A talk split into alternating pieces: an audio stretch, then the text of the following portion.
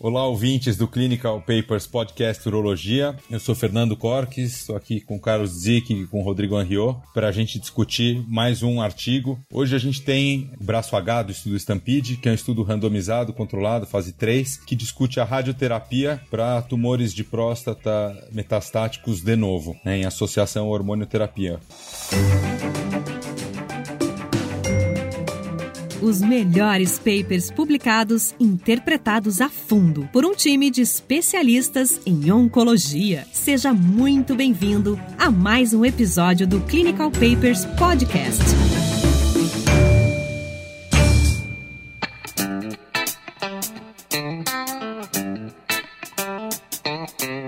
Esse é um estudo legal que a gente escolheu, porque ele traz uma mudança assim de conceito fundamental, pelo menos na minha geração, talvez. Não sei, a gente sempre achava que doença metastática que se apresentava inicialmente não precisava mais se preocupar com o tratamento da doença inicial. Não era assim? Era assim tumor de mama, era assim tumor de pulmão e tumor de próstata, tá certo? A gente achava, bom, o paciente tem doença metastática, só me interessa se ele vai viver mais ou vai viver menos, então vamos tratar a doença metastática e não precisa se preocupar preocupar com a doença primária. E o que eu achei maravilhoso é que esse é um estudo paradigmático onde questiona diretamente isso. Depois a gente vai discutir os resultados, que não são tão lindos assim, mas ele duvida, ele desafia essa história. Não, pera um pouquinho, talvez precisa sim tratar a doença primária, mesmo quando a pessoa tem doença metastática. Esse que eu achei o brilho desse estudo, assim como tem outros estudos que estão nessa mesma linha. É, como radioterapeuta, eu gostei mais ainda, né? Porque a gente acaba inserindo uma oportunidade de tratamento num cenário que nós não temos todas as respostas, né? Acho muito legal esses estudos, especialmente esse, que é basicamente Reino Unido e Suíça, né? Não tem funding importante de indústria ou pesado de indústria, tem muita gente gabaritada, são várias instituições diferentes, então um volume grande de informações e que a gente vai aos poucos destrinchando aquilo que tem valor e aquilo que não se aplica aos nossos pacientes. E esse estudo é bem interessante porque ele vai mostrar que assim, existe um subgrupo que vai bem. Você não pode fazer aquela panaceia de faz para todo mundo ou não faz para ninguém. Ele está dando um brilho para a gente, orientando o caminho de que, olha, tem um, um subgrupo aqui que pode se beneficiar. Isso é interessante até nesse ponto com o desenho do estudo. É um estudo que foi desenhado de uma forma, então ele veio lá em 2013 quando ele começou, só que ele foi sendo redesenhado no meio do caminho, né? Porque o câncer de próstata ele foi evoluindo conforme a evolução do tratamento do câncer de próstata. De 2013 para cá aconteceu muita coisa no câncer de próstata. Então ele, eles primeiro lá em 2015 veio o Charted que colocou o docetaxel na jogada, né? Até 2015 é o que o Carlos falou, a gente só tinha hormonioterapia desde a década de 40. 2015 entrou o docetaxel. Ele já mudou um pouquinho o desenho, incluindo o docetaxel. Aí, outro marco importante nesse estudo é quando veio mais para frente o ROHAD, que também foi outro estudo importante que não teve nenhum resultado, foi um estudo negativo, mas acendeu a luz de que talvez o desenho desse estudo deveria ser um pouco ajustado e eles foram mudando o desenho do estudo ao longo desses três anos que o estudo caminhou, né, até chegar nesse momento. Vamos entrar um pouquinho no desenho desse estudo? Eu não lembro se o Fernando comentou no começo, mas vamos lá lá, o título dele é isso: paciente com doença que se apresenta inicialmente metastática. Esses pacientes todos recebem hormonioterapia com deprivação androgênica. Vale a pena fazer radioterapia da próstata ou não? Essa é a pergunta fundamental desse estudo. Um estudo gigantesco, como o Fernando falou, quer dizer, ele entra dentro de vários braços de uma iniciativa inaugurada há um tempo atrás na Inglaterra, onde são vários estudos acontecendo ao mesmo tempo. E esse é o, a parte que diz respeito a essa pergunta que eu enunciei anteriormente. E mesmo assim, veja, é um estudo que recrutou 2.061 homens, se não me engano, em três anos. A gente costuma ver esses estudos recrutando em cinco, oito anos. Esse conseguiu, graças a esse desenho deles, recrutar em três anos. Então eram todos os homens recém-diagnosticados com câncer de próstata e doença metastática que recebiam todos os hormonioterapia. Se você olhar o balanço, quem quiser saber mais detalhes, vale a pena olhar o estudo, é um estudo grande mesmo. Eles estão todos balanceados, os pacientes são separados estudos em relação ao tamanho do PSA, idade, metástase óssea com metástase linfonodal, um grupo pequeno de pacientes, além disso que nós comentamos do tratamento sistêmico, 18% dos pacientes receberam também quimioterapia junto, porque isso já foi liberado pelo, pelo estudo anterior, um estudo mais ou menos concomitante, mas que já foi sendo adotado, que é são os pacientes que se apresentam uma doença metastática, recebem tratamento hormonal e recebem quimioterapia também. E tem um detalhe importante nesse estudo que vale a pena colocar agora, que é ele foi pré-agendado ou pré-especificado em relação à diferença entre os pacientes que tinham muita doença versus os pacientes que tinham pouca doença. Então a definição aí eram pacientes que tinham até no máximo de quatro metástases ósseas e sem doença visceral, esses eram os pacientes considerados de doença pequena ou oligometastático, se vocês quiserem, ou doença de baixa carga, e acima disso eram pacientes com doença mais extensa. Então essa foi uma estratificação importante que depois vai ser retomada no final. Esse é um ponto importante também desse estudo, que foi um ponto de crítica dele. Ele foi desenhado e depois foi criado esse subgrupo de doença oligometastática, né? Eles refizeram o desenho do estudo no meio do caminho e criaram esse subgrupo. O que os autores ressaltam é que eles criaram esse subgrupo antes de abrir os dados. E aí refizeram os cálculos estatísticos. Tanto quando a gente olha o cálculo amostral inicial do estudo, era um estudo para 1.200 participantes. Eles acabaram estendendo a 2.000 2061 para ter uma margem e garantir mesmo que com esses subgrupos que eles criaram, eles acabaram dividindo em dois subgrupos de estudo, né? Doença de baixo volume e alto volume, de acordo com os critérios do Charter, e o tipo de radioterapia também, né? Eles fizeram radioterapia hipofracionada e seria ultra hipo essa classificação, Rodrigo, essa, essa forma? É, nós temos três classificações hoje. A radioterapia tradicional, que são 37 a 39 dias úteis, que vários dos estudos prospectivos já mostraram. Canadá e Europa têm uma pegada forte de fazer hipofracionamento, até por uma questão financeira, tá? Estados Unidos o pessoal recebe por dia de tratamento, Europa é por pacote total de tratamento. Então a gente vê nas enquetes que são feitas que Estados Unidos não adota hipofracionamento e Reino Unido adota, porque eles têm uma questão com o NHS que precisa dar custo-efetividade. Esse é uma das fracionamentos 55 Gray em 20 frações dá 275 por dia, é um esquema um pouco inferior ao que o Canadá faz para a doença presente, que é 60 Gray em 20 frações. Você quer tratar um paciente que não tenha metástase no Canadá ou na Europa, 60 grays em 20 frações. Eles fizeram uma dose um pouquinho menor, 55 em 20, tem um efeito biológico um pouco menor, e isso é chamado efeito uma radioterapia hipofracionada. E teve um outro braço que usou conceitos de radioterapia ablativa, SBRT. Seis frações de 6 Gray por fração. Acima de 500 centigrays por fração, ou 5 Gray por fração, já se considera radioterapia ablativa. Só que eles fizeram no esquema um pouco estranho, que é uma fração por semana. Hoje a gente trata próstata com frações entre 6,5 a 7,1 até 8 Gray por fração em 5 dias, no máximo uma semana e meia. Os caras gastaram 6 semanas para fazer um tratamento. O sujeito faz uma fração por semana, e vai para casa só na semana seguinte, aí você tem uma perda de efetividade. É, e a gente vai ver um pouco mais para frente, são modelos parecidos, mas não são iguais. O fracionamento de seis frações, ele tem algo em torno de 15 a 20% menos efetividade do que o hipofracionamento que foi feito. Mas está valendo, está no jogo e os dois foram empregados.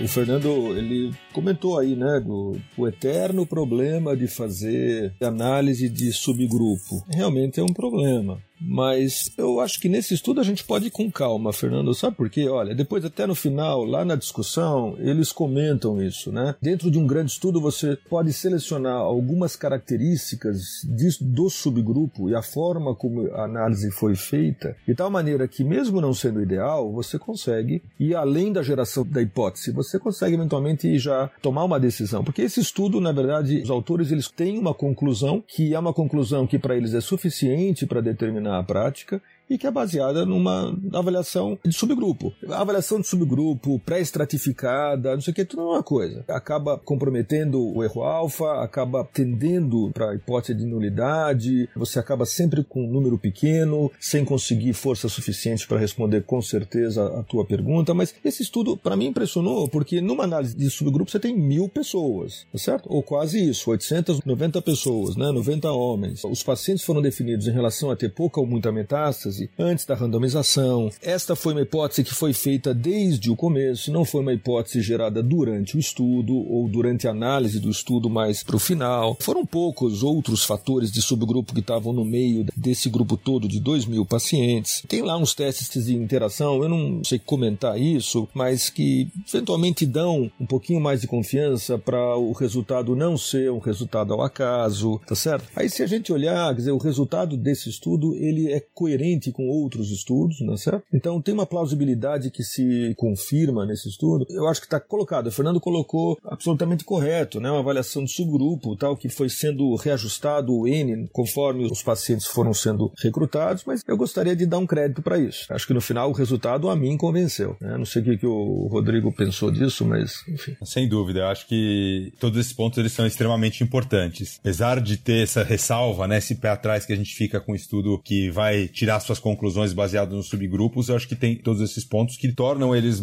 mais confiável. E um outro ponto também, além de todos esses que você mencionou, Carlos, é que todos os endpoints, ele coloca uma série de endpoints e os desfechos, eles são semelhantes. As interações entre os subgrupos, eles são semelhantes para quase todos os endpoints e subgrupos. Então, isso também é colocado como um fator de maior confiabilidade dessa análise de subgrupos. Entrando nos endpoints do estudo, é, o endpoint primário dele é a sobrevida global, né? Dos pacientes divididos de acordo com tratamento só com hormonioterapia ou hormonioterapia e radioterapia. E aí ele tem alguns outros endpoints secundários. A sobrevida livre de falha, a sobrevida livre de progressão, sobrevida livre de metástases, câncer específico, né? Survival, sobrevida livre de eventos sintomáticos locais. Isso vem muito de encontro com o que você estava falando, né, Carlos? A gente tinha o conceito de, não, a doença é sistêmica, não adianta mais você tratar local. E aí às vezes ficava aquela discussão: ah, será que se a gente fizer a radioterapia ali na loja, ou se a gente tratar, fizer uma prostatectomia, numa doença que vai caminhar para metastática, né? Metastática uma discussão um pouco mais recente, mas a doença que provavelmente vai caminhar para metastática, será que vale a pena a gente tentar tratar local? Esse paciente vai ter menos complicação lá na frente, menos obstrução urinária, menos hidronefrose. Esse estudo, o objetivo principal não é dele, mas ele coloca aqui como um endpoint secundário e ele dá uma luz pra gente também sobre esse assunto, né? Quando eu vi o estudo a primeira vez, ele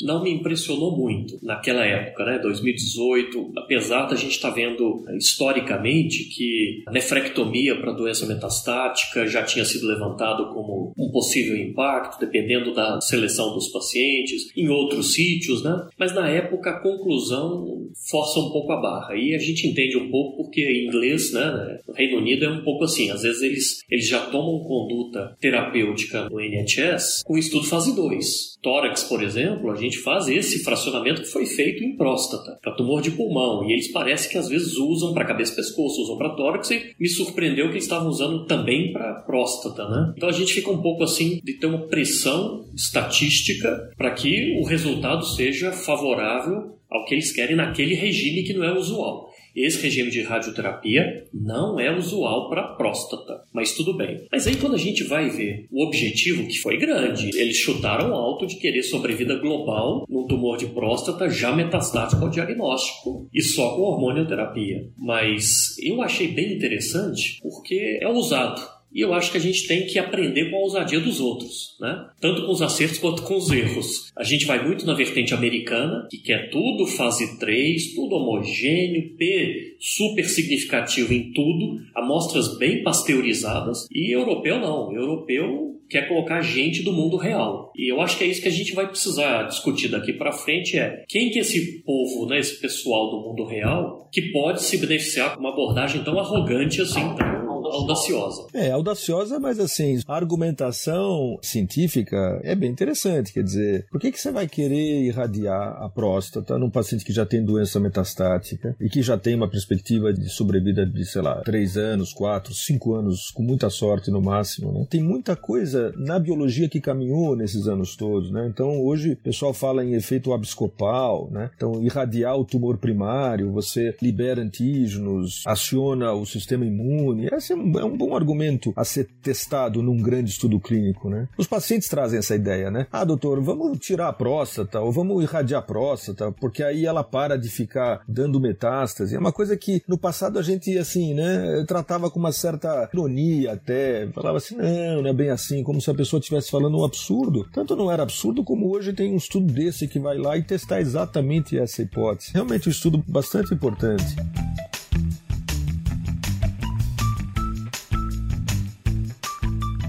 Queria, na verdade, caminhar um pouquinho mais e falar um pouco dos resultados. Então, no final foram randomizados 2.061 homens. Os grupos foram muito bem balanceados, a gente olha as tabelas e tá bacana. Quase 100% receberam deprivação androgênica. Como eu comentei anteriormente, 18% deles receberam seis ciclos de quimioterapia, baseado no estudo chamado Charted, que eu acho que o Fernando comentou inicialmente. O tempo mediano para início da radioterapia, a maioria dos pacientes já estavam começando, alguns pacientes já vinham sob castração já há algum tempo, mas o tempo mediano entre a randomização do paciente e o início da radioterapia foi de 35 dias. Só que muitos pacientes já estavam castrados antes. E se você for contar o tempo mediano desde o início da castração até o início da radioterapia, foram 95 dias, o tempo mediano, mostrando exatamente isso. O segmento mediano desse estudo foi de 37 meses, e como o Fernando comentou, o objetivo primário, o endpoint primário, foi de sobrevida global. E a sobrevida sobrevida global foi praticamente igual. Né? O grupo que recebeu só deprivação androgênica, a sobrevida foi de 46 meses, e o grupo experimental que recebeu a radioterapia foi de 48 meses. 46 meses versus 48 meses, igual. E uma outra maneira de se calcular a sobrevida é a gente estipula um tempo na frente e ver quantos vão estar vivos nesse período. Então, esse é um outro endpoint, foram a sobrevida em três anos de segmento. Quem recebeu só hormonoterapia, 62% desses pacientes estavam vivos, em comparação com 65% muito pouco a mais, um pouquinho a mais, para o braço experimental. Então, isso aqui é a consideração de todos os pacientes analisados. Aqui não tem nenhuma consideração, nenhuma análise em relação a esse subgrupo, pouca doença versus muita doença. Chegando na análise do grupo como um todo, foi um estudo negativo para o endpoint primário, né? Em relação aos endpoints secundários, a sobrevida livre de falha foi o endpoint que teve uma resposta. Aumentou de 13 para 17 meses com, com um hazard ratio de 0,76. Então, foi o endpoint que teve uma melhora aí analisando o grupo como um todo. O quente desse estudo é quando a gente vai para análise dos subgrupos. Então, aqueles dois subgrupos que ele avaliou, tanto das doses diferentes de radioterapia quanto do volume de doença, alto volume e baixo volume, essa análise de subgrupo ela é interessante. Acho que isso vale a pena a gente entrar agora, que é aí que está o interesse do estudo. Né? Quando se fez isso, se encontrou que dessa população toda, de 2.061 homens, 40% eram chamadas doenças de baixa carga, pouca doença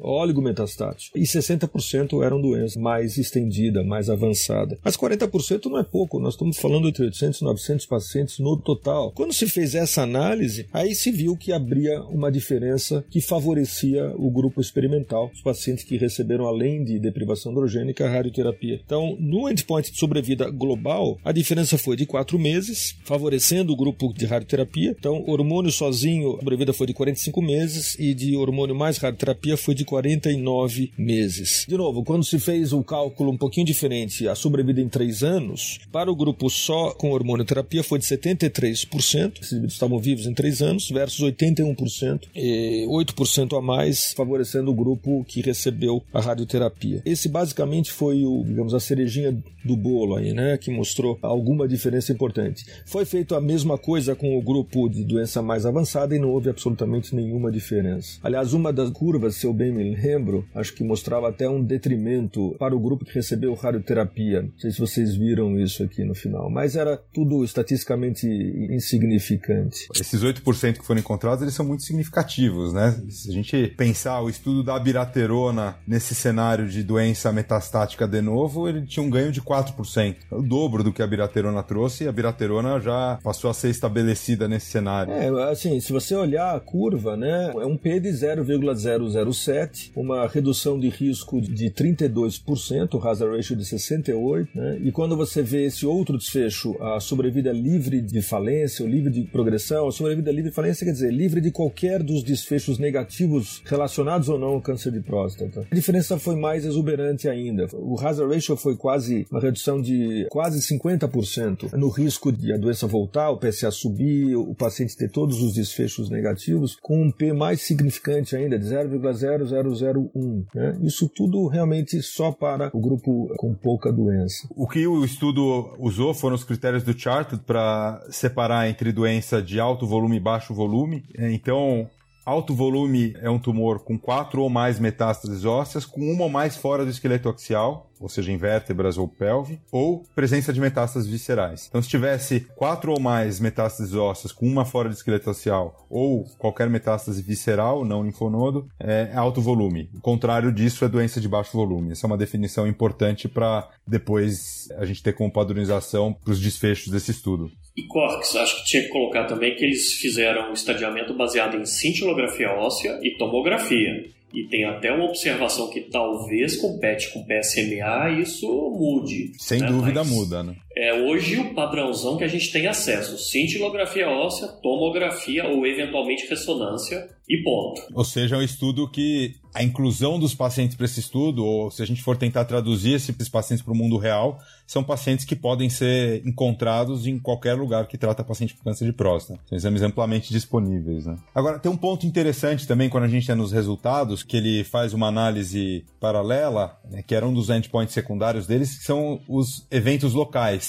E aí, notadamente, a necessidade de ressecção transuretral de próstata, né, de RTU por obstrução, ou de sondagem vesical por retenção urinária, ou de implante duplo J. E o interessante é que foi semelhante entre os grupos. Né? A radioterapia não trouxe o benefício, diferente do que a gente poderia supor ou prever, de que fazendo, tratando localmente a doença a gente ia ter menos complicação local, isso não foi observado, né? Foi tanto fazer hormonioterapia quanto hormônio com rádio, a gente teve a mesma ocorrência de eventos locais. É, o que acontecia antes do evento desse estudo é que a gente tinha um conceito teórico de que você tem um paciente com doença metastática já o diagnóstico, com Gleason 9, 10, que ia, ia obstruir, ia sangrar, a qualidade de vida ia ficar muito ruim, e que pelo menos irradiando localmente, mesmo que não tivesse nenhum impacto, você poderia aumentar a qualidade de vida. E não foi o que esse estudo mostrou. Então, 80 e poucos por cento desse, de todos os pacientes tinham Gleason 8, 9 e 10,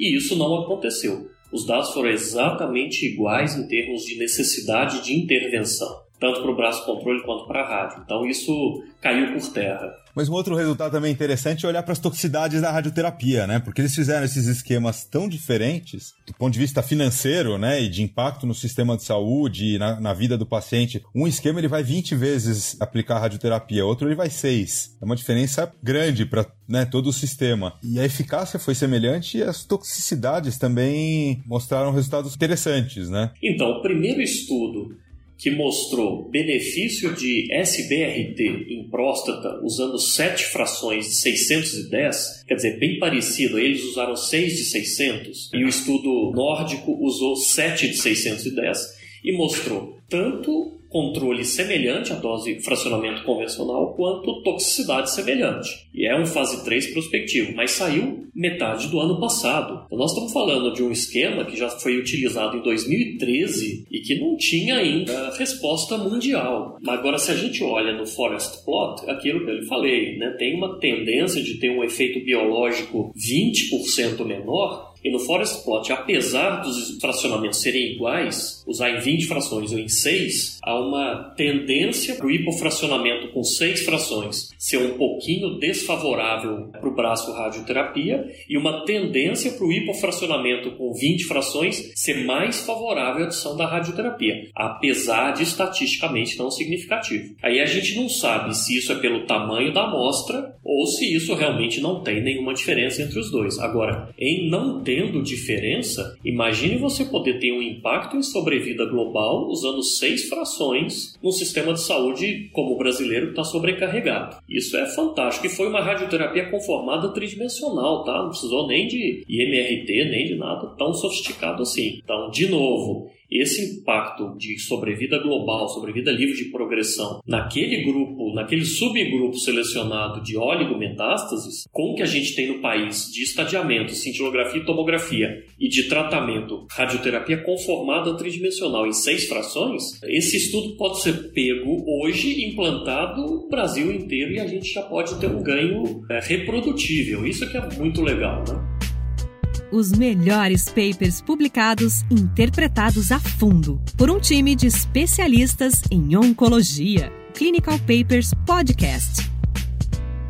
Primeiro eu vou começar pelo gancho que o Rodrigo acabou de falar, que é o seguinte: outras coisas mais aconteceram, né, Rodrigo? Entrou a biraterona nessa história, né? Você tem o estudo Latitude que coloca a biraterona junto com a terapia de deprivação androgênica já de início. Ou seja, você promove uma baita castração e a pergunta pode eventualmente até voltar para aqueles pacientes com doença de baixo volume. Assim como a enzalutamida entrou nesse cenário, assim como a palutamida. E olha que esse estudo foi curto, tá? Ele recrutou em três anos, né? Mas a coisa caminhou mais ou menos rápido e a gente tem que aceitar, eu acho, esse resultado, apesar de que a gente está um pouquinho fazendo diferente com doença sistêmica. Mas o que eu queria levantar para vocês é uma preocupação do médico, sabe? Do médico clínico que tem um paciente. Quando eu estava olhando essas tabelas, um quarto dos pacientes, Fernando, era T4, era tumor localmente avançado para valer, que pode estar tá, de fato perto do, do reto, ou que está eventualmente próximo de fechar as juves lá embaixo baixo. Eu fico na dúvida, mesmo no, no paciente com alto volume, de doença, eu ficaria tentado a discutir com o radio-oncologista de irradiar a próstata. Ainda mais se for um paciente jovem. Aí começa um pouquinho, né, um pouquinho do jogo de xadrez, o que, que a gente faz com todos os resultados dos diferentes estratos. Por exemplo, tenho um paciente jovem que tem uma doença bastante avançada à distância, mas que tem uma doença localmente avançada. E a minha tendência é ir lá e pedir para o radioterapeuta irradiar esse cara, porque na clínica, eu não sei se o Fernando tem essa vivência como urologista, a sensação que eu tenho é que isso acaba sobrando mais para nós, para os oncologistas, né? Mas a pior coisa, a pior morte que tem é uma pelve mal controlada. Em princípio, eu aceito, eu aceitaria o resultado de não benefício na doença muito avançada à distância, com algumas ressalvas da clínica. E acataria imediatamente, agora um pouquinho indo para o final, eu tiro como mensagem que, para mim, está claro que o paciente com pouca doença, podemos usar a definição do Charted, né, que o Fernando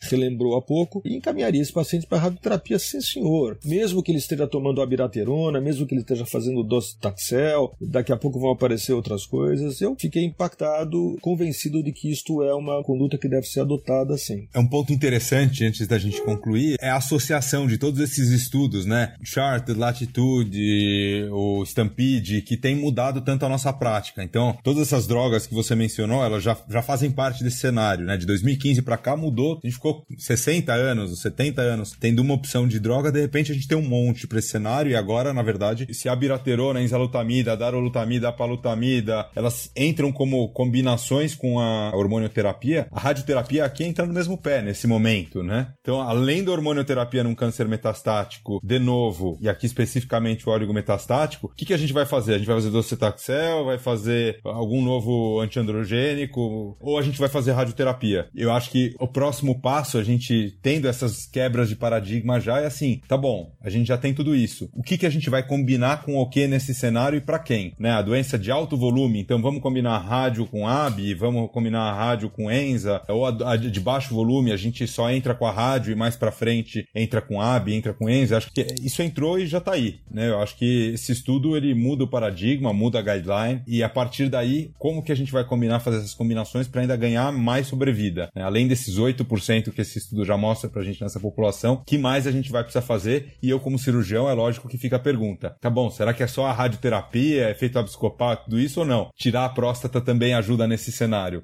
É, eu acredito que tirar a próstata também ajuda. E a gente tem estudos aí caminhando para responder essa pergunta. É, nós vamos ter que ter essas respostas. Nesse estudo que a gente tira é assim, tá bom, chegou o paciente para você, tá na sua frente, em qualquer lugar do país, cintilografia óssea, tomografia dizendo que ele é oligometastático. Você tem uma ferramenta hoje bem interessante para justificar uma radioterapia hipofracionada extrema com seis frações, seguro, fácil, acessível e um ganho potencial para ele, não só em sobrevida livre de progressão, como sobrevida global. Legal, isso é e é baixa toxicidade. E aí vem o paciente para você com alta carga tumoral. Nesse estudo também tem o ganho, pelo menos secundário, de sobrevida livre de progressão. Isso foi positivo na amostra global, mas é pouco. Nesse caso, você vai precisar entrar com algo a mais. Eventualmente, por que não cirurgia? Eventualmente, por que não já entrar com bloqueio mais apalutamida? Enfim, a gente começa a separar quem serve para qual tipo de tratamento. Então, hoje, depois da gente destrinchar um pouco desse artigo e que a gente vê da prática diária, sim, eu acho que a gente tem um cenário de um paciente que pode entrar para você hoje e ser utilizado no Brasil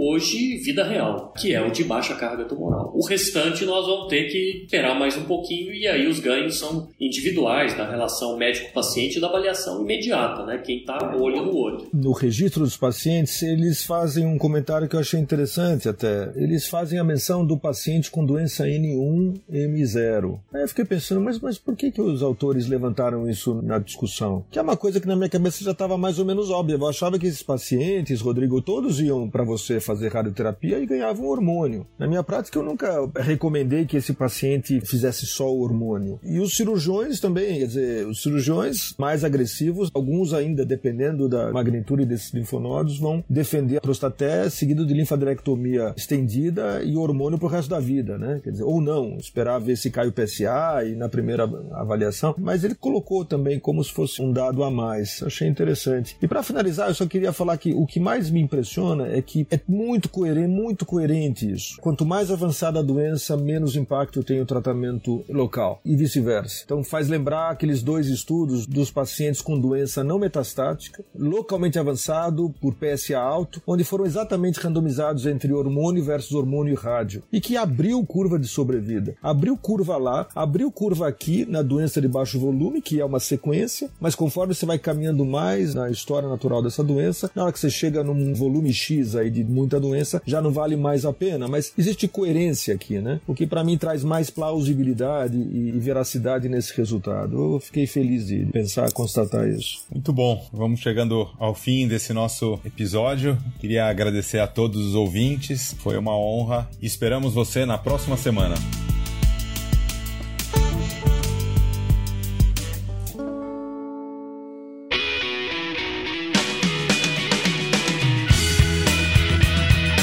Você ouviu Clinical Papers Podcast. A medicina que você faz hoje pode não ser a de amanhã. Mantenha-se atualizado com o Clinical Papers Podcast.